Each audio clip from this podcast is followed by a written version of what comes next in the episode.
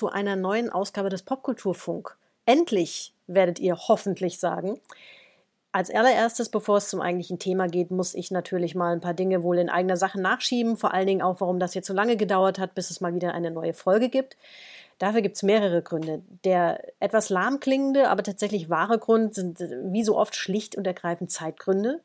Und der zweite Grund, der noch ein bisschen gewichtiger ist, dass der liebe Christian Schiffer der mit mir zusammen ja dieses Projekt gestartet hat, nicht mehr dabei sein kann. Das hat schlicht ähm, berufliche Gründe beziehungsweise Arbeitsüberlastungsgründe, denn wie ihr sicherlich alle wisst, macht Christian die WASD noch neben seiner eigentlichen Tätigkeit als Journalist und Autor.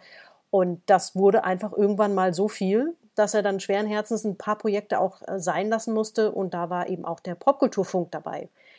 Nichtsdestotrotz habe ich mir jetzt überlegt, es muss doch auch einfach mal weitergehen, eben jetzt auch erstmal alleine. Und spontan hat sich ein schönes Thema aufgetan, wo ich dachte, komm, jetzt oder nie. Und dieses Thema ist ein, wie ich finde, sehr, sehr schönes Adventure, ein Point-and-Click-Rätsel-Adventure, ganz klassisch. Unforeseen Incident, Incidents heißt es. Und ich bin eigentlich eher zufällig drüber gestolpert, wollte eigentlich auch erstmal ganz simpel einen Blogpost drüber schreiben und dachte dann, Mensch, das Thema ist eigentlich schön und so aufwendig, da schreibst du dir einen Wolf. Reden wir doch lieber drüber.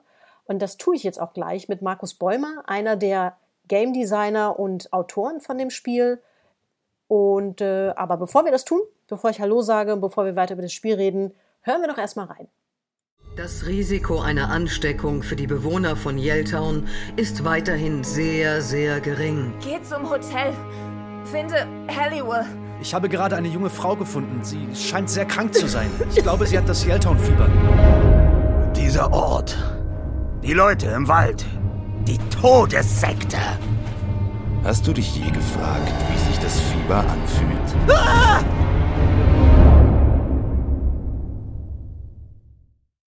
Hallo Markus, es ist sehr schön, dass du da bist. Hi, ich freue mich auch sehr.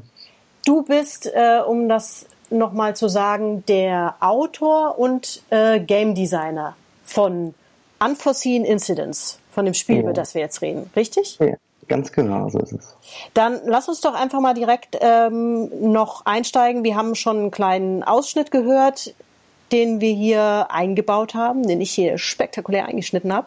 Ähm, jetzt kannst du aber sicherlich auch noch mal schöner zusammenfassen, um was geht es in dem Spiel eigentlich? Ja, Unforeseen Incidents ist ein Point-and-Click-Adventure und es erzählt die Geschichte von Harper Pendrell, der äh, ein kleiner Hobbybastler ist und in seiner kleinen Heimatstadt Yaletown lebt und ähm, da auf dem Schrottplatz arbeitet und dem es da eigentlich ganz gut geht, bis eines Tages eine mysteriöse Krankheit ausbricht und ähm, Harper dann eine Frau auf den Straßen von Yaletown begegnet und äh, diese Frau, die bittet ihn, eine Nachricht zu überbringen. Und dann fängt das Ganze an und Harper äh, gerät immer tiefer in diese Geschichte herein.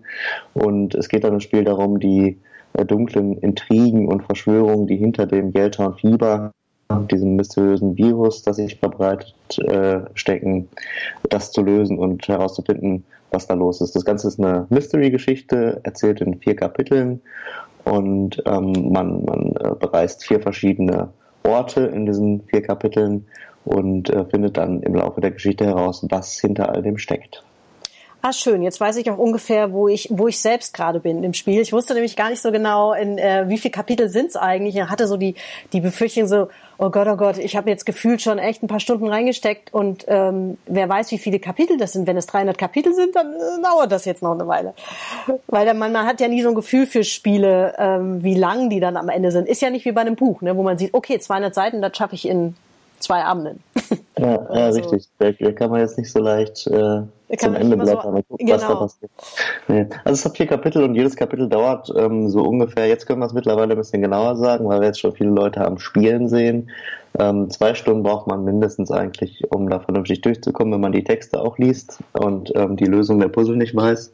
Man kann auch mal ein bisschen länger brauchen, wenn man mal festhängt und ähm, nicht weiß, was man tun muss. Und äh, dass vier Kapitel gibt, sind das Ganze dann so meistens so um die 10 bis 12 Stunden Spielzeit insgesamt. Ja, das, äh, also ich brauche immer doppelt so lange wie angegeben, habe ich festgestellt.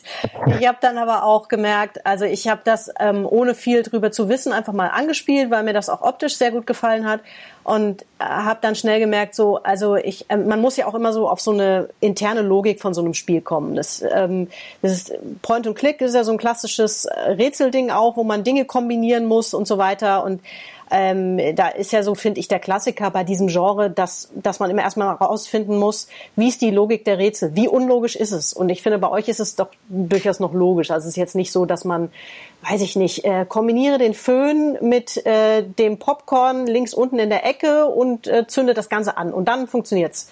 Also in der Ja, genau. Ebene bewegen wir uns nicht bei euch. Nee, das, ähm, das war uns auch ganz wichtig. Äh, viele Adventures, die das Genre sehr berühmt gemacht haben, die so in den 90er Jahren sehr bekannt waren, waren eben halt auch alle Comedy-Adventures. Gerade diese ganzen Spiele von LucasArts, Monkey Island und sowas, die ich alle total gerne mag. Ähm, oder auch viele moderne, neuere Adventures von Dedelic zum Beispiel, die machen viele oder haben viele Comic-Adventures gemacht. Cartoon-Adventures, würde ich mal sagen. Und so cartoonige Adventures, die haben dann eben auch cartoonige Puzzle. Ähm, und da steckt eben auch der, bei diesen Spielen der Humor im, ähm, im Puzzle lösen, beziehungsweise geht es dann darum, Gegenstände zu kombinieren, äh, die sehr äh, abstrakte Kombinationen ergeben und ähm, das führt aber auch dazu, dass man als Spieler irgendwann in die Situation gerät, wo man irgendwie anfängt, alles mit allem zu kombinieren, weil man gar nicht so richtig weiß, was man da eigentlich machen muss und dann kommt es irgendwie äh, als Zufallsprodukt am Ende raus, was man da erstellt hat. Dann lacht man vielleicht darüber, weil das ganz lustig ist, aber man ärgert sich auch gleichzeitig so ein bisschen, weil wie sollte man da drauf kommen? Und bei uns ist es halt so, dass wir uns überlegt haben, wir wollen schon ein Spiel machen, wo man ähm, sich nicht darüber ärgert, dass, dass man jetzt da zwei Gegenstände kombinieren musste, die eigentlich überhaupt gar keinen Sinn machen zu kombinieren, sondern das soll schon so sein, dass man ähm, darauf kommen kann, was, was man da äh, machen soll. Es soll auch so sein, dass die Spieler nicht durch die Puzzle von dem Verlauf der Geschichte abgehalten werden, sondern wir wollen die Geschichte erzählen und wir wollen die Geschichte durch die Puzzle erzählen. Also und dann ist, finden wir es auch gar nicht schlimm, wenn jemand direkt eigentlich weiß, was er machen muss, ähm, weil er hat das, äh, den Gegenstand schon mal irgendwo gesehen, den er jetzt benutzen muss. Er weiß genau, ah, jetzt muss ich dahin. Weil eigentlich ist es ein gutes Gefühl und äh, das ist so ähm, was, was Positives, wenn man weiß, was man machen muss und dann so durchkommt. Und man bleibt trotzdem an manchen Stellen natürlich hängen, weil das ist nicht immer ganz so einfach, aber ähm, dass die äh, Lösung der Puzzle nicht so weltfremd sind, das war schon wichtig. Und ich glaube, dann haben wir jetzt am Ende was, was geschafft, dass ähm, das tatsächlich Puzzle geworden sind, die man so auch theoretisch in der echten Welt lösen könnte, dass die Probleme, die man da hat, ähm, mit den Lösungen, die, die man dafür braucht. Und äh, das war das, was wir, was uns wichtig war dafür. Ja, das ich meine, ist sicherlich immer eine individuelle Einschätzung, wie, wie, wie logisch oder wie schwierig man was findet, aber ich würde das für mich jetzt bestätigen. Also ich muss dazu sagen, ich bin, glaube ich, der ungeduldigste Mensch aller Zeiten oder der ungeduld, die ungeduldigste Spielerin. Ähm, mich macht sowas schnell wahnsinnig, wenn ich das Gefühl habe, so, ihr, das ist so, dass ich war überall, das gibt's doch nicht und so. Und um mal vielleicht ein Beispiel zu nennen, äh, ohne was zu spoilern, das kann man, glaube ich, sagen, man muss irgendwann mal ein Auto wieder flott bekommen und das ist halt komplett ausgeschlachtet. Und da ist auch klar, welche Teile man dafür braucht äh, und, oder was man wie überbrücken kann. Das ist jetzt eben halt nicht so, dass, dass das völlig abstrus ist, sondern das kann man sich schon zusammenpuzzeln. Das ist eher so, dass man natürlich so die interne Logik von dem Spiel kapieren muss und dann erstmal, also so ging es mir halt eben beim Spielen, dass ich erstmal merken musste, okay, es ist tatsächlich äh, so, dass ich in manchen Ecken äh, erstmal alles erledigt habe. Ähm, da ist wirklich nichts mehr zu machen. Und ich kann aber jetzt auch woanders hingehen. Ich kann jederzeit zwischen den verschiedenen quasi kleinen Locations, die es da gibt, hin und her gehen. Und dann ähm, passiert eben auch mal wieder was. So, das war aber am Anfang immer so, dass ich dachte, so, ich muss das jetzt hier alles, äh, muss ich jetzt hier alles erledigen? Hab ich was übersehen? Fehlt mir irgendwo was, wo ich jetzt vielleicht 700 Kilometer im übertragenen Sinn wieder zurück muss oder so. Das ist ja so immer ja. so die interne Logik, wo, wo man als Spieler erst reinkommen muss, okay, ah, verstehe, das ganz so kompliziert ist das nicht. Genau, ich glaube, das ist ein bisschen mehr so, wie, wie die Spiele früher waren. Ich glaube, irgendwann ähm, gab es so ein bisschen die Tendenz dazu, Puzzle auf weniger Räume zu beschränken. Ähm, bei, bei Adventure-Spielen allgemein und ähm, früher waren die, waren die Welten offener, früher in älteren Adventures, da gibt es auch viel mehr äh, Szenen, die einfach nur so wie so ein Flur sind, wo du durchgehst und äh, um die Welt größer werden zu lassen. Wir haben jetzt nicht so viele Flure in unserem Spiel, können wir uns gar nicht leisten, die alle zu malen. Aber ähm, die, die Welten waren so ein bisschen größer und die Puzzle haben sich eher auf die ganzen Welten äh, erstreckt. Das war so ein, so ein Bauchgefühl irgendwie, was ich hatte, als wir das angefangen haben zu, zu schreiben und zu designen. Und ich wollte eher, dass man sich so fühlt wie in so einem Spiel, ähm, in so einem alten LucasArts-Spiel zum Beispiel. Und ähm, da ist es eben oft so, dass die, die, die Puzzle auf, auf größere Räume oder nicht größere Räume, auf mehrere Szenen und weitere Wege auch teilweise verteilt waren, um, was die Welt dann natürlich ein bisschen lebendiger und atmosphärischer gemacht hat, auch weil man sich da einfach viel mehr drin bewegt hat. Und ähm, ja, genau, also das, das war uns auf jeden Fall sehr wichtig. Also dass es, sich, dass es sich nicht ganz so verzettelt, das ganze Ding. Ne? Also, weil das habe ich das Gefühl, ähm, ist halt das große Plus bei euch, bei eurem Spiel, dass es eben nicht so, so, so ausfasert, weil das ist zumindest für mich oft so der Punkt, wo ich dann ehrlich gesagt die Lust verliere und denke so, also sorry Leute, ich bin jetzt zum 28. Mal hier gewesen und hier geht nichts mehr irgendwie. Ja. Ich komme nicht, ich komme nicht weiter. Genau, es ist auch so, dass man in Kapiteln ähm, meistens parallel mehrere Sachen hat, an denen man arbeiten kann. Und ähm, das passt eben auch zu diesen größeren Welten. Das wird am Ende wird's ein bisschen linearer wieder, wenn alles zum Ende führt und am Anfang fängt es ein wenig linearer an, aber ähm, im Hauptteil des Spiels ist es schon so, dass du meistens so zwei, drei Probleme hast, an denen du arbeiten kannst. wenn du an dem einen nicht weiterkommst, dann machst du halt mit dem anderen weiter. Ja, das nimmt so ein bisschen, finde ich, irgendwie den Druck raus und ähm, führt dann einfach mehr dazu, dass man sich so ein bisschen zurücklehnt und einfach auch das Spiel genießt. Mhm. Ähm, äh, du hast den Background schon so ein bisschen angesprochen, ähm, zumindest was so das Spielerische betrifft. So von der Optik her, ich bin jetzt nicht der Mega-Comic-Experte, aber mich hat es manchmal so ein bisschen so an so an so Linie Claire erinnert. Aber vielleicht ist das auch gar nicht, ich weiß nicht, wie ist denn so illustratorisch eure Inspiration gewesen? Ähm, das war so, dass, dass ähm, die, die Grafiken, die hat alle der Matze gemacht. Also eine Person hat alle Grafiken des Spiels gemacht, abgesehen von den Animationen. Und ähm, äh, das war tatsächlich auch so, dass wir die Story geschrieben hatten und wussten, okay, wir haben jetzt so und so viel Zeit, um so viele Hintergründe zu malen. Wir haben 65 Bilder und dann mussten wir uns eben auch einen Stil überlegen, der in die Zeit irgendwie reinpasst. Also äh, von der Produktion her, dass wir das in der Zeit geschafft bekommen, diese ganzen Bilder zu malen, weil es sehr, sehr viele waren für nicht so viel Zeit für nur eine Person. Und ähm, ich glaube, dass das einerseits ein Stil ist, dem, der ihm ganz gut liegt. Äh, deshalb kann er den eben in relativ schneller Zeit sehr gut ähm, hinbekommen. Und äh, es ist einfach, wir haben viel rumprobiert und, und äh, versucht herauszufinden, was denn auch so dazu passt zu dem, was wir da erzählen. Also das Ganze ist ja so ein Mystery-Setting, was so ein bisschen auch an, an Twin Peaks ähm, oder X-Files inspiriert ist.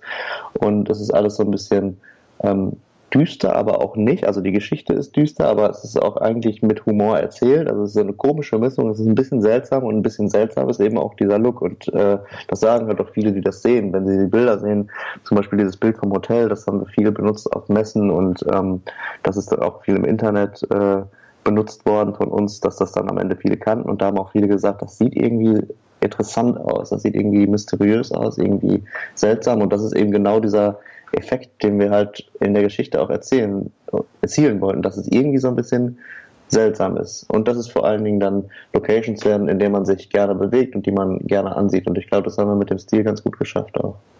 Ja, wie gesagt, es hat mich so, also ein bisschen so an diesen Linie Claire Stil erinnert, also die, diese franco-belgischen Comics, der, wie Tim und Struppi oder so, wobei Tim und Struppi natürlich viel klarer ist. Das ist jetzt bei euch schon ein bisschen, ja. bisschen wie du schon sagst, ist so ein ganz kleines bisschen verschoben, also ein bisschen schräg ist das alles. Ja? Das muss man ja vielleicht auch gar nicht immer so einordnen können oder so. Mich hat es gelegentlich ein bisschen daran erinnert. Ähm, und das ist einfach ein Stil, den ich persönlich ganz gerne mag. Ähm, und scheint, ich hatte so das Gefühl, dass das alles ganz gut zusammenpasst. Also sowohl ähm, die Art, wie die Story erzählt wird, eben durchaus du hast das ja schon gesagt, das ist so ein bisschen düster auch, aber es, es wird nicht äh, jetzt erzählt im Stil von The Walking Dead oder so, dass es wirklich ganz ähm, abgrundtief düster ist oder so, sondern es hat ja immer so ein bisschen Augenzwinkern dabei, ohne dass das unpassend wirkt. Also das geht so ein bisschen tatsächlich erstaunlich gut Hand in Hand. Also der, der grafische Stil, die Geschichte und wie das umgesetzt ist, was ja sicherlich äh, schwierig ist, wenn man, wie du sagst, nicht so viel Zeit hat So. Ja, also diese Mischung zwischen dem Humor, den wir in dem Spiel haben und der Geschichte ist auch was Schwieriges, aber ähm, wir haben uns so ein paar Regeln äh, gegeben selber, an die wir uns gehalten haben, die, glaube ich, dazu führen, dass das ganz gut funktioniert. Zum einen ist es ja so, es geht ja darum, dass in dem Spiel, es verbreitet sich ein Virus und wegen des Virus sterben eben auch Leute. Und wenn es immer, wenn es dann darum geht, dann wird eher Abstand davon genommen, Witze darüber zu machen. Ähm, und andererseits ist es so, dass der Humor vor allen Dingen nicht in den, das habe ich ja auch schon eher gesagt, dass es nicht um die Puzzle geht, die da lustig sind irgendwie, sondern der Humor liegt eigentlich nur darin, was die Charaktere so sagen. Also Harper, der Hauptcharakter, ist, glaube ich, ein ganz lustiger Typ und ähm, der sagt eben oft mal witzige Sachen, der hat äh, viele witzige Sprüche so und ähm, weil der eben einfach so ist, es ist halt auch so ein bisschen wie im echten Leben. Man lacht ja jetzt nicht ständig, weil man irgendwas Witziges sieht, weil irgendwas Abstruses passiert, das ist eher selten, sondern eher, weil man mit lustigen Menschen zu tun hat und ähm, so ein bisschen ist es auch so im Spiel, glaube ich. Ja, also vermittelt sich ja viel auch, wenn man rätselt. Also in dem ähm, sehr heruntergekommenen Hotel, was du schon erwähnt hast, ist es ja so, dass man erstmal, man bekommt ja, bekommt ja einen Auftrag und ähm, muss Person, muss auch unter anderem Personen finden und in diesem Hotel muss man sich dann äh, durchfummeln und es heißt immer, der ist nicht da. Und ich habe sehr lange gebraucht, um, äh, um dann endlich zu erreichen, dass ich an dieses dämliche Register bekomme von den Gästen. und das ist aber dann, was wirklich sehr lustig ist, dass man feststellt, so ich kann telefonieren, ich kann diese ganzen Nummern anrufen im Hotel und mich dann durchtelefonieren. Und das habe ich dann tatsächlich ab einem gewissen Punkt zusammen mit meinem Freund gemacht. Das, ähm, einer hat gespielt, der andere hat Tipps gegeben. Tatsächlich sieht lustigerweise immer der, der nicht spielt, oft mehr als der andere. Und irgendwann haben wir festgestellt, ey, das, das, der muss, der, am Anfang denkt man noch, diese Person, die man da sucht, am Anfang ähm, ist ein Er. Mhm. Und äh, versucht es dann sich zusammenzupusten. Einer von den Gästen muss es sein. Nee, vielleicht ist es doch eine Frau. Wir, müssen nochmal, vielleicht ist es unter falschen Namen abgestiegen. Also wir haben dann mit sehr großem Spaß zu zweit gerätselt und telefoniert und, äh, und uns sehr gefreut. Natürlich, das ist ein unglaubliches Erfolgnis, Erfolgserlebnis, finde ich, wenn man ja. diese Person findet. Jawohl, das Bingo, wir haben es geschafft. So, das, das, ich finde ich, also natürlich die erste größere Hürde im Spiel. Alles andere ist ja so ein bisschen so Einspielerei, aber ich finde, das, ähm, das ist eigentlich echt ultra gut gelöst, ähm, so vom, ja, wie man sich da einspielt. Wenn man kapiert hat, und dafür habe ich, aber das ist vielleicht ein persönliches Ding, eine Weile gebraucht, so wie die, wie die interne Logik vom Spiel ist. Ich habe dann am Anfang gedacht, oh, vielleicht hat doch irgendein, irgendeiner schon einen Walkthrough gemacht. Ich guck mal bei YouTube, ja, was man halt so macht. Hab dann schnell festgestellt, vergiss es. Die anderen haben das auch nicht anders gemacht. Die, die haben alle Videos online stehen, von all ihren Trial und Errors. So, danke, das habe ich schon selbst. Da brauch, das brauche ich mir nicht von anderen noch angucken. Aber ich finde, genau. das ist echt erstaunlich gut gelöst. Ich weiß nicht, wie bisher eure Rückmeldung ist, ob jemand gesagt hat, ich bin dran verzweifelt oder ob alle sagen, so, ich bin da durchgegangen wie äh, durch weiche Butter es gibt halt Leute, die, Menschen, die viele, viele Adventures gespielt haben, ähm, die gehen da schneller durch. Das merkt man auch. Aber man kriegt auch, wenn man solche Spiele oft spielt, ein Gefühl dafür, äh, was man machen muss, weil man die, es sind ja überall immer kleine Hinweise versteckt. Und erfahrene Adventure-Spieler, die entdecken die Hinweise direkt und wissen genau, ah, okay, da muss ich hin. Die haben die Items direkt im Blick, die sehen das und kommen natürlich schneller durch als jemand, der solche Spiele nicht so oft spielt. Mhm. Und ähm, das ist auf jeden Fall da der Effekt. Äh, aber was wir auch gemerkt haben, ist halt das, was du auch sagst, ähm, dass selbst wenn man da hängen bleibt als jemand, der die Puzzle eben nicht so schnell löst, äh, ist es schon so, dass ähm, wir beobachten das ja auch jetzt mittlerweile in Let's Plays und Streams. Ich kann ja immer gucken, wie Leute spielen heimlich. Äh, und da sieht man halt schon, okay, die brauchen teilweise lange und finden die Lösung nicht direkt, aber der Moment, wenn sie die dann finden, ist total gut, weil sie sich da total freuen, dass sie sie gefunden haben. Und das ist eben auch eine gute Sache, dass, dass sich die Leute dann nicht ärgern, die Lösung gefunden zu haben, weil das wäre dann der Fall, wenn die Lösung nämlich abstrus und irgendwie komisch wäre. Ja. Sondern es ist meistens was, wo die Leute denken, ah, ja, warum bin ich denn da nicht eher drauf gekommen? Macht Sinn. Oder eben, oh ja, ich, ich bin stolz darauf, das jetzt äh, so schnell gelöst zu haben. Oder ich, ich habe ein gutes Gefühl, weil ich jetzt wusste, was ich machen musste. Und das gibt natürlich dem Spieler das Gefühl, clever zu sein in dem Moment. Und äh, das Spiel geschlagen zu haben in dem Moment. Immer wieder, wenn man so ein Puzzle gelöst hat. Und ähm, die gehen halt am Anfang so ein bisschen langsamer los und hat am Anfang so eine kleine Einführung. Das liegt auch am Storytelling, weil wir am Anfang eben den Hauptcharakter vorstellen, wenn er zu Hause ist und seinen Hintergrund so ein bisschen vorstellen. Und dann lernt man als nächstes die Stadt kennen. Ähm, wir haben so eine kleine Sequenz Sequenz, wo man schon ähm, quasi kurz beigebracht bekommt, wo wohnt Harper, wo wohnt der Professor, zu dem man am Anfang geht, wo ist das Stadtzentrum, wo geht's zum Hotel. Man kennt sich also schon so ein bisschen aus. Dann im nächsten Schritt lernt man die Charaktere kennen und dann im nächsten Schritt lernt man die ersten Puzzlemechaniken kennen. Am Anfang muss man ja den Laptop reparieren. Ähm, das ist ein relativ einfaches Puzzle, wo man am Anfang einen Gegenstand suchen muss, ähm, nämlich äh, Isolierband, das der Professor irgendwo bei sich zu Hause äh, verschludert hat und dann findet man das und repariert dann mit seinem Tool und dem Isolierband das Kabel und ähm, das ist so, so ein kleines Tutorial, wo man eigentlich so die Mechaniken lernt. Und dann wird man aber äh, entlassen in die freie große Welt und dann geht das Kapitel eigentlich richtig los und dann fangen eben diese komplexeren Puzzleketten an. Und das ist dann vielleicht der Moment, wo die Puzzle so ein bisschen schwieriger werden. Aber zu dem Zeitpunkt kennt man zumindest schon die Steuerung, die ersten Charaktere, man weiß, wie Puzzle lösbar sind und äh, kann dann loslegen. Dann wird man so ein bisschen zwar ins kalte Wasser geschmissen, so wie du sagst, die Puzzle werden schwieriger, aber sobald man dann die ersten gelöst hat, findet man sich auch, glaube ich, ganz gut ins Spiel.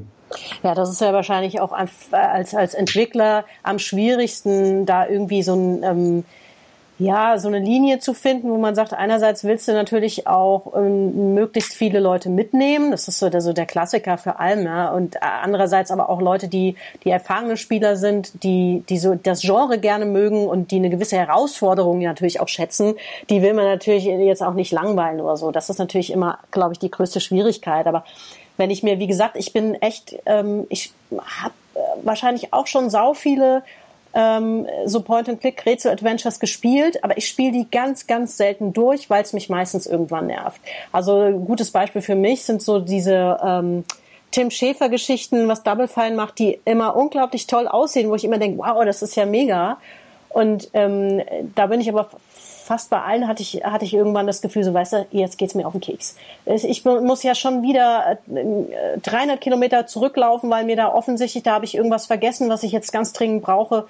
Äh, also ich weiß nicht, da, da verliere ich persönlich relativ schnell die Geduld. Aber das ist eben auch so individuell unterschiedlich, dass es wahrscheinlich dass man da eben auch nicht so eine Standardangabe ähm, zu machen kann. Wann ist was schwierig, wann ist was leicht?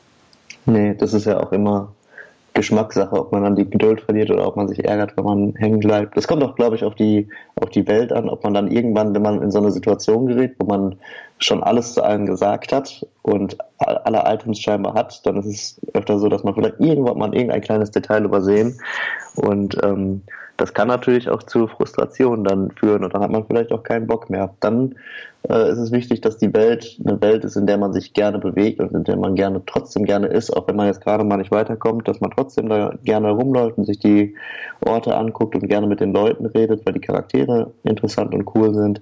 Ähm, so kann man das dann so ein bisschen abfangen und dadurch, dass man gerne in der Welt ist und gerne mit den ähm, Menschen und äh, mit den Objekten da interagiert, ähm, wenn man das schafft, dass die Spieler das gerne machen, dann kann man diese, diese äh, Durststrecken überbrücken. Die Strecken, wo, wo die Spieler nicht weiterkommen und wo sie sich fragen, was, ich, was muss ich machen und scheiße, ich muss überall rumlaufen und scheiße, ich muss vielleicht nochmal ans andere Ende der Welt. Aber solange die Welt schön ist und das Spaß macht, da lang zu gehen, ist es nicht so schlimm. Du hast schon angesprochen, dass ihr viel natürlich ähm, komische Elemente auch über, über Dialoge löst, ähm, dass man die Person auch so ein bisschen kennenlernt. Wie schwierig war das denn am Ende? Ich meine, Schreiben ist das eine, Papier ist ja geduldig, aber dann braucht man natürlich auch eine Menge Sprecher, unterschiedliche Sprecherrollen dafür. Wie habt ihr das denn gelöst? Habt ihr da irgendwie ähm, das mit eurem Publisher geregelt, weil das ist ja dann einfach auch nochmal ein, ein Kostenfaktor. Ne? Man kann jetzt nicht einen riesen Cast auch irgendwie auf die Beine stellen. Ja, richtig. Und wir haben ja sogar Sprecher in zwei Sprachen. Wir haben auf Deutsch und auf Englisch aufgenommen. Also äh, finanziert hat das Ganze der Publisher. Wir haben aber trotzdem geguckt, dass wir auch, ähm, weil wir auch sehr viele Charaktere haben, Rollen mit einem Sprecher mehrmals besetzen. Und äh, das funktioniert auch ganz gut, weil es gibt halt teilweise Charaktere, die kommen im ersten Kapitel vor und äh, beziehungsweise Sprecher oder Sprecherinnen, die im ersten Kapitel vorkommen und dann im vierten Kapitel nochmal eine andere Rolle sprechen. Oder zumindest halt Charaktere sprechen, die im Spiel weit genug voneinander entfernt sind, dass man das nicht merkt. Außerdem können die guten Sprecherinnen äh, super gut äh, rangieren und ihre Stimme so verändern, dass, dass man das auch so nicht merkt. Dass, äh, wir haben zum Beispiel auch einen Sprecher, der spricht ähm, im gleichen Raum zwei Charaktere. Und bisher hat es, glaube ich, noch niemand gemerkt. Aber nee. beziehungsweise da, da ist, es sogar noch, aufgefallen bisher. Ja, da ist es sogar so, dass der eine nur am Telefon ist. Ja. Und die Stimme ist ein bisschen anders, aber der deutsche Sprecher, der den Morten spricht, das ist der Charakter, der im Hotel ähm, sitzt, an der Stelle warst du sowas schon, äh, der spricht eben auch einen Charakter im gleichen Raum am Hotel, äh, am Telefon. Mhm. Und durchs Telefon ist die Stimme natürlich nochmal so ein bisschen verzerrt und er äh, verändert seine Stimme beim Sprechen so ein bisschen, aber merkt es nicht. Oder es gibt einen Sprecher, der spricht in einem Kapitel äh, zwei Brüder, werden vom gleichen Sprecher gesprochen, haben aber eine ganz andere Art und ähm, Dadurch merkt man das nicht so richtig. Dass die Stimme ähnlich sein kann, ist auch dadurch sogar begründet, dass das ja Brüder sind. Und da war das sogar eine bewusste Entscheidung. Wir hätten jetzt nicht sagen müssen, wir müssen jetzt diesen einen Sprecher für die beiden Rollen nehmen. Das hätten wir uns schon noch leisten können, da auch einen anderen Sprecher zu nehmen. Aber das war einfach cool, weil der für beide vorgesprochen hat und für beide sehr gut gepasst hat und die Stimme unterschiedlich war wegen den unterschiedlichen Typen. Aber vielleicht so ein bisschen ähnlich für, für diejenigen, die das merken, aber dann denkt, denkt man halt direkt auch, okay, die sind ja auch Brüder, das passt ja auch. Mhm. Und ähm, genau, so haben wir das gemacht und wir haben das Glück gehabt, dass wir am Anfang, als wir die Sprachaufnahmen gestartet haben, da haben wir einen Aufruf gemacht und haben sich sehr, sehr viele ähm, Leute gemeldet, also Sprecherinnen und Sprecher. Und ähm, wir hatten eine sehr große Datenbank, sehr schnell, aus der wir viele auswählen konnten. Und dann haben wir Aufnahmen gemacht. Äh, in Deutschland haben wir die ähm, selber gemacht, in Berlin und in Bochum haben wir aufgenommen. Und äh, in England, da hatte Alistair Beckett King, der mit mir zusammen das geschrieben hat, die Dialogregie übernommen. Da haben wir viel über Skype aufgenommen, äh, bei Sprechern, vor allem auch bei Sprechern, die in Amerika waren, weil wir ein nordamerikanisches Setting haben und ähm, amerikanische Stimmen dadurch auch haben. Und da haben wir auch ein paar in London im Studio aufgenommen. Ja, ich habe auch tatsächlich, weil ich ja, wie gesagt, am Anfang gedacht habe, oh ey, komm, jetzt habe ich die Faxen dicke, als ich alleine gespielt habe, noch so, ich, ich gucke jetzt mal, ob jemand hier im Walkthrough schon äh, gemacht hat. Es gab eben auch einige, äh, lustigerweise alle ähm, mit der englischen Sprachausgabe und die finde ich auch sehr gut. Also die ist natürlich anders. Das, das gibt ja immer auch dann nochmal so ein kleines bisschen anderes Gefühl, finde ich, wenn man eine andere Sprache hat und andere Personen natürlich. Aber ich finde die auch echt äh, sehr gelungen. Ich würde das wahrscheinlich auch im Englischen spielen. Ich bin natürlich jetzt bei der deutschen Version. Ähm, äh, teilweise hatte ich sogar fast das Gefühl, oh, vielleicht finde ich den Sprecher hier sogar noch einen Tick besser, aber das, das mag dann immer auch ein bisschen Geschmackssache, äh, Geschmackssache sein. So. Ja, das, das Schöne ist ja sogar, dass man im Spiel umstellen kann. Also man kann jederzeit in die Einstellung gehen und von Deutsch und Englisch äh, umstellen und switchen und mal gucken, wenn man eh beide Sprachen gerne ähm, hört und beherrscht, dann kann man auch mal in die andere reinhören, ob einem das vielleicht besser gefällt. Das geht immer. Ja, stimmt, genau. Das jetzt, wo du sagst, das hatte ich in den Einstellungen auch gesehen. Ich, das standardmäßig steht es natürlich, glaube ich, auf Deutsch. Ähm, ja. So, aber ich finde auch die deutschen Stimmen gut. Also das, man hört da wirklich gut rein. Ähm, ja, vielleicht noch mal. So. Äh, tolle Sprecher gehabt. Ja. Und zum Beispiel hatten auch den ähm, äh, Oliver Rohrbeck dabei, der bei den drei Fragezeichen den Justus Jonas spricht als Sprecher. Und das war auf jeden Fall auch krass, den aufzunehmen, weil der, ja. da merkt man auch den Unterschied äh, zu weniger erfahrenen Sprechern direkt. Ja. Das aber auch die weniger erfahrenen haben das sehr toll gemacht. Ja, naja, das ist, ähm, also es ist ohnehin ähm, ganz faszinierend. Ich habe natürlich jetzt auch aufgrund meiner Fernsehtätigkeit immer mal äh, professionelle Sprecher, äh, mit denen ich mich unterhalte und äh, das für Videospiel sprechen, das hat schon ohnehin in den letzten Jahren sehr, sehr zugenommen. Man kriegt das nicht immer so mit, weil Sprecher klar, für Fernsehaufnahmen, so für Dokus, da erkennt man oft Sprecher wieder, die das natürlich sehr häufig machen oder so. Aber die Stimmen von Videospielen sind oft nicht so bekannt, weil sie nicht immer so im Vordergrund stehen. Aber es ist wirklich äh, im Moment äh, oder irgendwann mal stellte ich das fest, dass fast jeder zweite Sprecher, den ich hier so mal treffe, der sagt, ach ja, für Videospiele, ja, und dem, dem Spieler bin ich auch dabei. ach was, guck, ja. Es ist äh, doch äh, offenbar ein Feld geworden, wo professionelle Sprecher sich jetzt mittlerweile auch sehr stark tummeln. Das wird vielleicht Auf jeden eine, Fall. eine Welt, die, die da so ein bisschen zusammenkommt, könnte man vielleicht sagen. Ja, es ist ja auch cool, mit professionellen Sprechern aufzunehmen. Man merkt dann schon, wie gut die das können und wie, wie gut das klappt. Ich finde, es ist auch immer wichtig, dass man trotzdem, dass man jetzt nicht irgendwie nur aus Marketinggründen auf ja. ähm, solche bekannten Sprecher setzt, weil die Sprecher müssen eben auch zu dem Charakter passen, sonst funktioniert das nicht. Mhm. Sonst ist das einfach nur so ein Trick, um mehr Bekanntheit zu erlangen. Aber das wird am Ende nicht funktionieren, wenn das Spiel nicht gut genug ist oder die Charaktere nicht zu einem Sprecher passen, sondern das muss schon passen. Aber wenn das passt, ist das auf jeden Fall super. Ja, ihr habt ja jetzt, glaube ich, auch da gar nicht groß, also Oliver Rohrbeck, dass der irgendwie jetzt groß als äh, in den Vordergrund gerückt wurde, so das habt ihr ja, glaube ich, auch gar nicht äh, gemacht, sondern ihr setzt ja schon sehr stark auf. Ähm, da, also ich finde, dass das Auffälligste an dem Spiel ist wirklich die Optik, dass man sich das anschaut und dann erstmal sagt, ähm, das, das, das spricht mich an. Das ist ja ohnehin das, was, glaube ich, bei so Sachen erstmal am auffälligsten ist. Ähm, vielleicht nochmal zu eurem Background. Das finde ich nämlich auch ganz spannend. Vor allen Dingen bei dir steht, das habe ich natürlich auf der Homepage mal nachgeschaut, du hast Applied Cognitive and Media Science studiert. Was um Himmels Willen ist das? Was musst du jetzt mal erklären? Das ist ein ähm, Studiengang, den, den man in Duisburg studieren kann. Und das ist ein Mix aus ähm, Psychologie und Informatik in den Hauptfächern. Beziehungsweise es ist ein Bachelor-Master-Studiengang und im Bachelor gibt es dann noch weitere Fächer. Da gibt es auch einen Anteil von Kunst und Anteil von BWL und andere Sachen. Also es ist sehr bunt, aber die Hauptfächer sind eben Psychologie und Informatik. Und im Master spezialisiert man sich dann auf eins der beiden, äh, auf einen der beiden Bereiche im Prinzip. Und ähm, dann ist man am Ende irgendwie nichts so richtig, aber alles so ein bisschen. Aber das ist ganz, ganz cool. Also ich mag den Studiengang und ich habe das gerne studiert und ich finde es halt cool, so Einblicke in so verschiedene Felder zu kriegen. Außerdem hilft einem diese Kombination von Psychologie und Informatik ja auch in vielen Bereichen, wenn man jetzt sowas macht wie zum Beispiel Spiele, ähm, weil man so ein bisschen einen anderen Background hat, äh, als, als andere das haben. Und ähm, man ist jetzt nicht, sicherlich nicht der weltbeste Programmierer, wenn man das studiert hat, weil man kann eben auch, auch programmieren, aber man ist jetzt nicht Informatiker, ja. wenn man das gemacht ja. hat. Naja, ähm, das ist halt einfach zwei Felder, wo ich jetzt so ad hoc gesagt hätte, was um Himmels Willen hat Informatik mit Psychologie zu tun, außer dass ich äh, vielleicht, dass es vielleicht ganz gut wäre, wenn man, wenn man zum Beispiel Interfaces designt als Informatiker, die Leute nicht in den Wahnsinn treiben, so dass sie hinterher zum Psychologen müssen.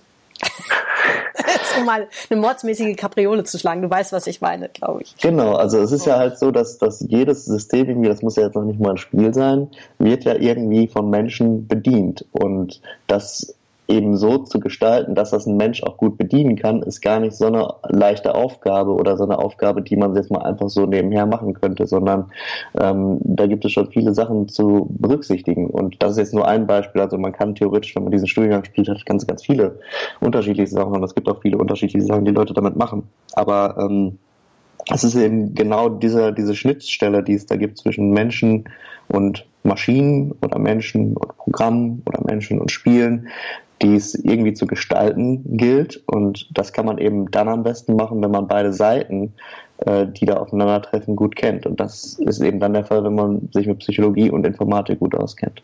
Ja, da muss man ja eigentlich sagen, ist fast der logische Schluss bei dem Studiengang, dass man ein, so ein rätsellastiges Adventure programmiert, oder? Das ist eigentlich, äh, wo, wo anders hätte das hinführen sollen?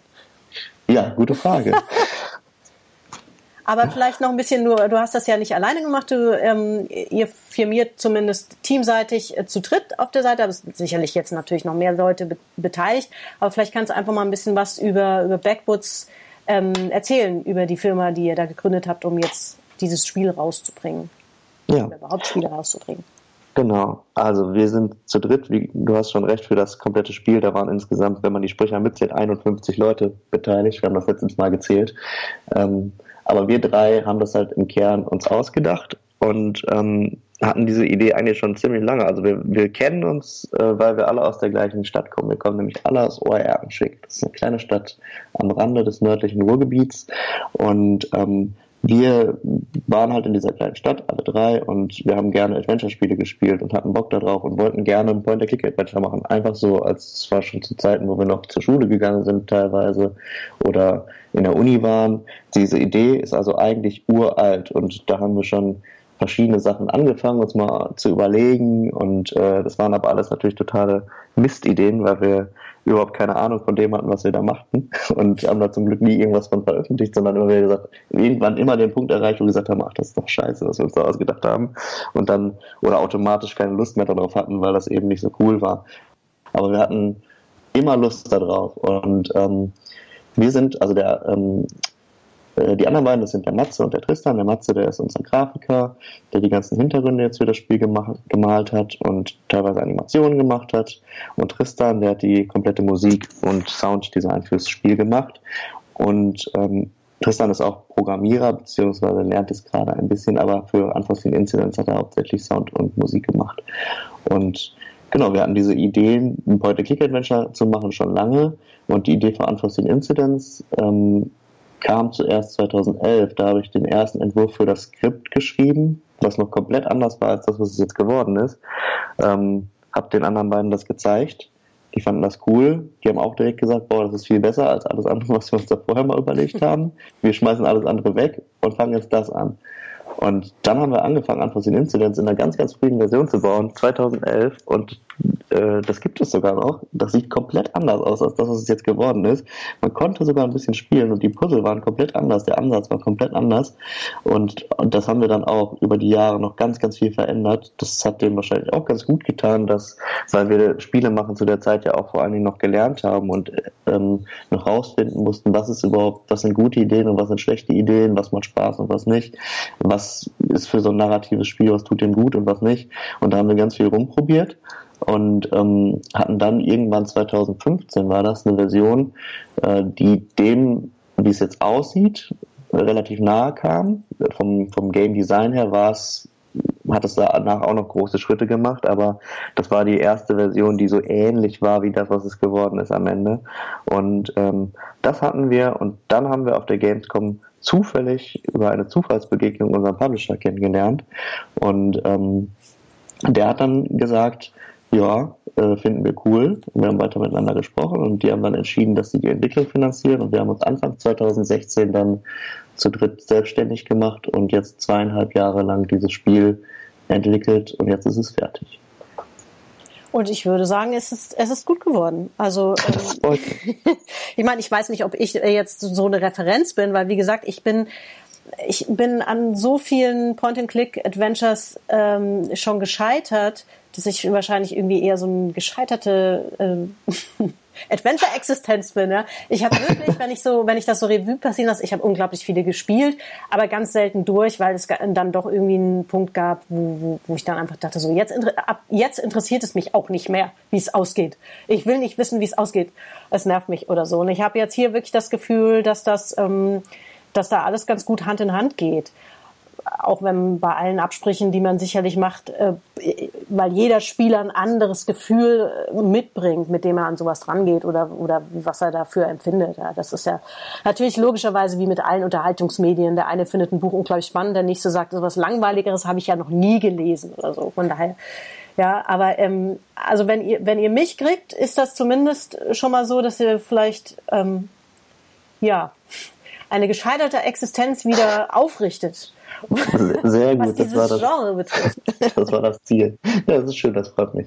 Es ist ja so, dass die meisten Spiele ähm, werden gar nicht durchgespielt. Bei Adventure-Spielen ist es schon, gerade bei Point-and-Click-Adventures ist es so, die haben, die sind eine sehr nischige Sache. Also es gibt ähm, nicht so viele Leute, die Point-and-Click-Adventures spielen, aber die, die es machen, machen es dafür sehr gerne. Und ähm, es gibt eben diese, diese Gruppe von treuen Fans, die, die damals schon Monkey Island gespielt haben und jetzt immer noch Adventure-Spiele mögen. Und dann gibt es die Gruppe von Leuten, die ähm, jünger sind, die beim, als Monkey Island rauskam, noch gar nicht auf der Welt waren, aber die trotzdem viel Adventure-Spiele mögen, zum Beispiel gerne die Dedelic-Spiele spielen und viele Adventures einfach gerne spielen, Point-and-Click-Adventures.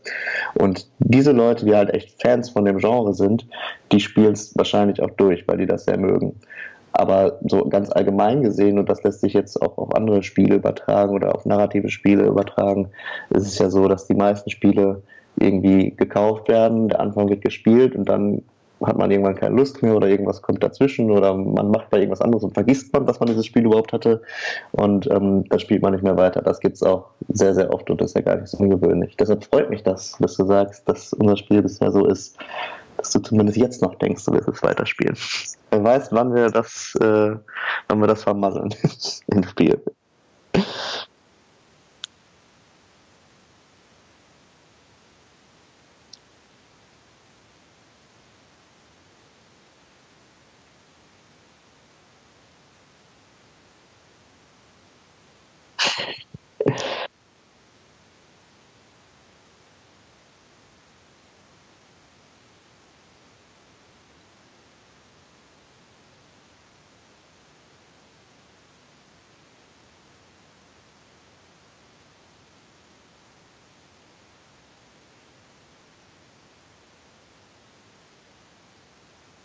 Das Faszinierende ja auch an Spielen, dass man, du, und vielleicht eben manchmal auch eine Hürde, dass du nie abschätzen kannst, wie lange dauert das eigentlich. Ich weiß, ein Film dauert zweieinhalb Stunden oder das ist ein Film, der, der hat halt Überlänge. Das ist ein unglaublich dickes Buch. Wenn ich mir den Zauberberg von Thomas Mann äh, mir irgendjemand auf den Tisch knallt, weiß ich, oh, das, das ist vielleicht nichts für mich oder so. bei, bei Spielen kann man das oft nicht so absehen. Und, und du hast ja schon gesagt, so das ähm, Point-and-Click-Adventure ist ein bisschen eine Nische, eine Nische geworden vielleicht auch. Äh, heutzutage sind natürlich irgendwie Sandbox-Spiele äh, so das Maß aller Dinge, wo ich dann aber auch oft denke, na ja, ich, äh, es gibt zu viele Spiele für viel zu wenig Zeit und generell zu viele Medien für zu wenig Zeit. Äh, ich bin manchmal durchaus dankbar dafür, wenn ich weiß, okay, das ist ein Spiel, das kann ich in einer, in einer einigermaßen abschätzbaren Zeit auch wirklich realistisch durchspielen und habe dann auch noch einen Spannungsbogen, der funktioniert, weil das ist ja das nächste, was man als, als Autor oder jemand, der ein Spiel macht, äh, schwierig berechnen kann, wann funktioniert der Spannungsbogen noch von, mit dem, was wir da machen, weil so viele Dinge zusammenkommen. Ne? Ja, genau. Also wir haben es jetzt in unserem Fall auch so gemacht, dass wir das Spiel in vier Kapitel, vier klar getrennte Kapitel unterteilt haben. Und diese Kapitel, ähm, das kann man auch verraten, ohne zu viel äh, äh, zu verraten dabei, ähm, sind immer getrennt von einer Woche äh, Pause in der erzählten Zeit.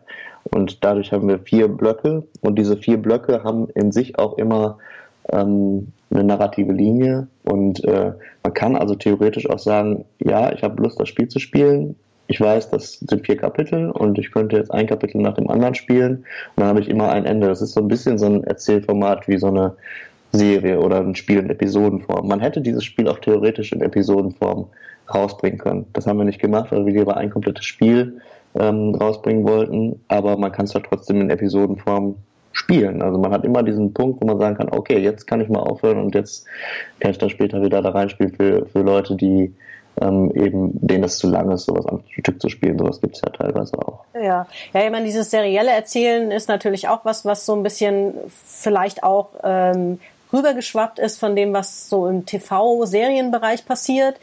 Ähm, ich äh, weiß noch nicht, ob, also ich, eigentlich ist es ja eine gute Sache. Warum soll man das nicht machen? Dass man sozusagen auch für ein Adventure, wo man sagt, okay, das funktioniert gut, äh, für, für ein erzähltes Spiel, dass man da weitere Episoden rausbringt. Warum, das ist ja keine, per se keine dumme Idee. Ich bin mir nur nicht sicher, ob das schon so weit ist, ob das wirklich gut funktioniert. Das ist ja für, glaube ich, The Walking Dead ist das so gelaufen. Also es gibt eine ganze Menge, auch viele kleine Indie-Spiele, die, die, die dieses Prinzip anwenden. Aber ich, ich weißt du wahrscheinlich besser als ich, ob das ein Erzählprinzip ist, was für, für die Videospielwelt oder für die Spielewelt so funktioniert. Ja, ich glaube schon. Also es kommt auf Spiel an. Also man darf das jetzt dem Spiel nicht aufzwingen. Ähm, man darf jetzt nicht irgendwie sagen, es, es gäbe ja auch Gründe, das äh, Spielen aufzuzwingen, Budgetgründe, weil eine Episode ist natürlich günstiger zu produzieren als eine ganze Staffel. Aber ähm, wer das macht, ist ja ziemlich dumm, weil irgendwie muss die ganze Staffel ja trotzdem gemacht werden und kostet am Ende trotzdem so viel Geld. Wobei nicht ganz so dumm, weil man könnte jetzt versuchen, mit der ersten Episode schon mal Geld zu verdienen und dann die nächsten zu machen. Aber dann kommt man vielleicht auch in die Situation, dass man nicht Geld verdient und die nächsten gar nicht mehr machen kann, obwohl man sie gerne machen würde. Also ich weiß nicht. Ich finde aber, wenn, ähm, wenn es ganze Staffeln auf jeden Fall gibt von Spielen, äh, wo das ähm, von der Erzählform her Sinn macht, die zu unterteilen, finde ich, dass es sich unbedingt blöd oder so, das zu machen. Das ist auf jeden Fall zum Beispiel bei den Telltale-Spielen funktioniert das sehr gut. Und es gibt noch viele andere Spiele, die so ein episodisches Format haben, wo das sehr gut funktioniert. Also das kann man, kann man schon machen. Was man halt nicht machen sollte, ist, finde ich, irgendwie sein Spiel ähm, irgendwie ähm, so zu zerstückeln, um das in ein Episodenformat zu bringen, obwohl das zu dem Spiel oder der Geschichte gar nicht passt. Das ist dann so ein bisschen schade, wenn man das machen muss, dann sollte man das von Anfang an eher so planen, dass es auch funktioniert. Ja, also ich meine, das ist, wie gesagt, ja so ein bisschen eine jüngere Entwicklung und es sicherlich auch äh, gibt Genres, wo das, ähm, wo das nahe liegt und Genres, wo es irgendwie unsinnig wäre oder wo man es dann eher Add-on nennt. Mhm. Also ja, das ist ja vielleicht auch manchmal so ein bisschen so, könnte man auch argumentieren. Ähm, da, nach der Rechnung müsste dann wahrscheinlich jede äh, World of Warcraft-Erweiterung quasi auch äh, eine neue Episode sein. Ähm, das je länger man drüber nachdenkt, warum eigentlich nicht? Vielleicht könnte man das genauso werten. Ne? Aber du weißt ja, was ja. ich meine. Also gerade bei diesen sehr erzählerischen, sehr stark auf eine Erzählung fokussierten Spielen funktioniert das ja eigentlich ganz gut, ist aber eine Entwicklung, die eben, die würde ich sagen, eben noch nicht so lange da ist, die man noch nicht so lange beobachten kann. Ja, klar. Es ist ja auch einfacher geworden, Episoden rauszubringen mit dem, mit der digitalen Vermarktung von Spielen. Ne? Also wenn man jetzt äh, jeden Monat eine neue Box in die Läden stellen müsste, wäre das schon was anderes, als wenn man einfach jeden Monat ähm, eine neue Episode bei Steam oder in irgendeinem anderen Store rausbringt. Äh, dadurch bietet sich das von der Seite her schon an. Ihr habt äh, das Spiel rausgebracht, also ich habe es jetzt äh, auf, auf Steam gespielt, also auf dem, auf dem Mac, äh, wofür ich ja persönlich immer sehr dankbar bin, weil ich bin tatsächlich eigentlich tendenziell eher äh, irgendwann mal so ins Konsolenlager gewechselt aus tatsächlich wäre es mir auf den Keks ging, irgendwann einen Windows-Rechner alle zwei Jahre mit irgendwie einer neuen Grafikkarte abzudaten. So echt aus Faulheit. Aber es gibt halt, es gibt die meisten Spiele, die ich gerne spiele, die man ganz klassisch am Desktop-Rechner spielt, äh, die gibt's eben dankenswerterweise auch für einen Mac. Das ist eben euer Spiel. Das sind aber auch so Sachen wie World of Warcraft, was ich tatsächlich auch am, am, am Mac spiele. Ähm, ihr habt euer Spiel aber auch für andere Plattformen rausgebracht. Wir haben es für Mac, PC und für Linux rausgebracht. Äh, ist aber kein, kein mobiles Spiel. Ne? Also ihr habt das nicht für mobile Plattformen nee. bisher. Wir haben das bisher jetzt für die drei Plattformen rausgebracht und wir werden jetzt in der Zukunft nochmal gucken, was damit noch so geht. Ähm, es ist aber auch, glaube ich, eh für diese Plattform ideal, weil das ist ein Point-and-Click-Adventure, was mit der Maus sehr gut spielbar ist. Also ich, man könnte sich auf Konsolen mit, mit äh, Controllern vorstellen, aber die Steuerung wird dadurch wesentlich unangenehmer. Auf der Switch geht es vielleicht noch so ein bisschen besser. Mhm. Was auf jeden Fall denkbar ist bei Point and Click Adventures immer, ist ähm, Touchscreen und damit eben auch mobil. Und äh, da ist bei unserem Spiel halt der Sonderfall, dass die Grafiken so detailliert sind und teilweise so klein sind, dass es ein bisschen schwieriger wird, das Ganze umzusetzen, zumindest für Smartphones. Also ich glaube, für Smartphones ist es so zu klein, das kann man nicht eins zu eins übertragen. Da müsste man äh, neue Kameras einbauen, das so ein bisschen näher dran ist und ob das dann noch funktioniert mit den Hintergründen, das ist Game Design technisch auch eher so hm, wahrscheinlich schwierig. Was eher geht, ist dann Tablets ähm, und das darauf zu spielen, äh, macht bestimmt auch Spaß. Wir haben ja absichtlich auch von Anfang an nur ein Ein-Klick-Interface gebaut, ähm, weil das auch auf Touchscreens oder auf Tablets äh, eben ähm, dann leichter spielbar ist. Und deshalb ist so eine Umsetzung schon denkbar, aber das müssen wir jetzt mal in den nächsten Wochen uns selber noch überlegen und besprechen, ob wir das noch machen. Äh, bisher haben wir dann erstmal PC, Mac und Linux gemacht. Ja, das sind ja auch Plattformen, da, wo das wirklich super spielbar drauf ist. Aber du hast es auch schon kurz angesprochen. Ich, äh, das Interface kann man ja vielleicht durchaus auch nochmal erwähnen. Ähm, ist wirklich super simpel. Also es ist sehr angenehm zu steuern. Also es ist jetzt nicht irgendwie fummelig oder so. Also das ist auch und mit einer Maus hätte man ja noch andere Möglichkeiten, aber ich finde es immer angenehm, wenn das nicht so im Vordergrund steht oder nicht auch noch ein Faktor ist, mit dem man sich irgendwie auseinandersetzen muss. So, also ich finde das echt äh, sehr rund. Das genau, ja, Point-and-Click ist generell eher einfach. Was wir, also wir haben ja dieses One-Click-Interface nicht nur deswegen gemacht, weil Touchscreen eben eine Option ist, deswegen auf jeden Fall auch. Aber das war halt auch eine Entscheidung, wo viele am Anfang drüber nachgedacht haben, ob wir, wie das Interface genau aussehen soll. Es gab die Diskussion zwischen, wir machen einen Klick, so wie es jetzt geworden ist, oder wir machen zwei Klick, sodass man mit der rechten Maustaste ähm, die Sachen äh, anschaut und mit der linken Maustaste mit den Sachen interagiert. Und dann habe ich mir viele Spiele angeguckt, die so ein Interface benutzen. Und bei, und bei den meisten Spielen ist es so, dass die Spieler das nach einer Zeit vergessen oder von Anfang an gar nicht checken. Es gibt Spiele, die zeigen das im Interface auch klar. Du hast zwei Tasten, zwei Möglichkeiten. Es gibt auch Spiele, die haben einfach nur einen Mauszeiger. Und da vergisst du dann, dass du mit der rechten Maustaste ja noch Sachen angucken kannst. Und dann spielen die Leute das Spiel durch, ohne überhaupt irgendwann mal die rechte Maustaste zu benutzen, was schade ist, weil man dafür ja total viele Texte schreibt und viele mhm. Witze versteckt und sowas. Und da haben wir uns gedacht, wir machen es einfach so, wir machen nur einen Klick, aber wir machen für jedes Objekt mehrere Interaktionen und mehrere Texte. Also man kann sich ähm, fast alle Hotspots und Items, die man hat, ähm, zweimal an, oder für die Items weiß ich gar nicht, für die Hotspots in den in den Räumen, das ist glaube ich so in den Szenen, das ist so, dass äh, dass du im Prinzip zwei oder dreimal draufklicken kannst und Harper sagt immer was anderes dazu. Ja, und so konnten wir dann tatsächlich mit dem Multitool, das ja so sein erstes großes das Multitool ist auf jeden Fall möchte man in Gesänge anstimmen. Das, das Multitool ist auf jeden Fall Harpers liebstes äh, ja. Objekt. Ja, nein, das ist wirklich, ähm, ich finde es ich find's sehr gelungen. Also, ähm, und tatsächlich, muss ich sagen, bin ich jetzt so damit fast am Ende mit meinen Fragen. Ich glaube, wir haben das Ding ziemlich einmal durchbesprochen. Wenn du jetzt zu dem Spiel nicht noch irgendwas loswerden möchtest, außer kauft es bitte. das ist super. Dann bin ich tatsächlich am Ende mit meinen Fragen. Ja, wunderbar. Also, dann kann ich an dieser Stelle nur sagen, ähm, guckt euch Unforeseen, äh, Foreseen Incidents an. Es ist ein wirklich schönes, rundes ähm, Point-and-Click-Adventure, was auch für Menschen, die, wie ich ja hier, glaube ich, schon mehrfach angedeutet haben, eine schwierige Beziehung zu diesem Genre haben, durchaus äh, mit, mit großer Freude spielbar ist. Sucht euch einen Freund, eine Freundin, ähm, Menschen, mit denen ihr das spielt und ihr werdet, glaube ich, eine Menge Spaß damit haben. Und deswegen vielen Dank, Markus, und viel Erfolg. Weiter. Ja, danke schön. Tschüss.